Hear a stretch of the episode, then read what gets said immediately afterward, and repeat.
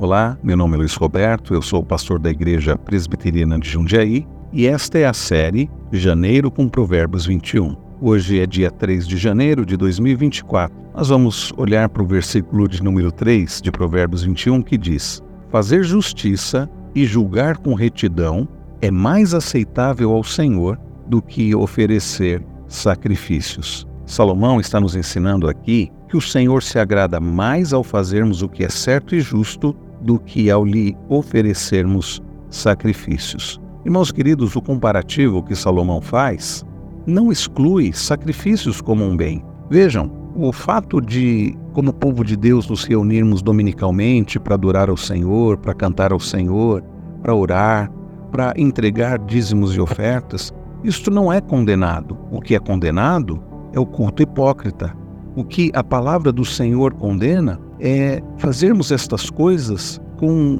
um objetivo de, como se diz por aí, limpar a nossa barra, como se fosse possível vivermos uma vida de indiferença, de desobediência no dia a dia e no domingo chegarmos na igreja e cantarmos, orarmos, adorarmos e tudo isso sirva até para compensar nossa desobediência diária. Isso é o que a Bíblia chama de culto hipócrita. Irmãos queridos, tanto o comportamento ético quanto os atos de culto, entoarinos, orar, entregar dízimos e ofertas, tudo isso são elementos importantes e desejados pelo Senhor que nós não podemos é fazer uma dicotomia, uma separação, uma divisão entre sagrado e profano, entre a minha vida diária e a minha vida religiosa. Isso não deve existir para aqueles que pertencem ao Senhor. Na verdade, irmãos queridos, a nossa vida deve ser uma vida contínua de adoração ao Senhor. O apóstolo Paulo, ao escrever aos Romanos, lá no capítulo 12, ele faz como que um apelo. Ele escreve: Portanto, irmãos, pelas misericórdias de Deus, peço que ofereçam o seu corpo como sacrifício vivo, santo e agradável a Deus. Este é o culto racional de vocês. E no verso de número 2, Paulo complementa dizendo que não devemos viver conforme os padrões deste mundo, mas devemos deixar que Deus transforme pela renovação da mente para que possamos experimentar qual é a boa, agradável e perfeita vontade de Deus. Vejam, irmãos, a importância de entendermos que a nossa vida deve ser um ato de culto ao Senhor. A palavra do Senhor condena essa dicotomia. A palavra do Senhor condena aquilo que podemos chamar de culto hipócrita. Lá em Isaías capítulo 1, o Senhor traz uma advertência muito séria. Ele diz a partir do verso 11: De que me serve a multidão dos sacrifícios que vocês oferecem? Estou farto dos holocaustos de carneiros e da gordura de animais cevados. Não me agrado do sangue de novilhos, nem dos cordeiros, nem dos bodes. Quando comparecem diante de mim, quem requereu de vocês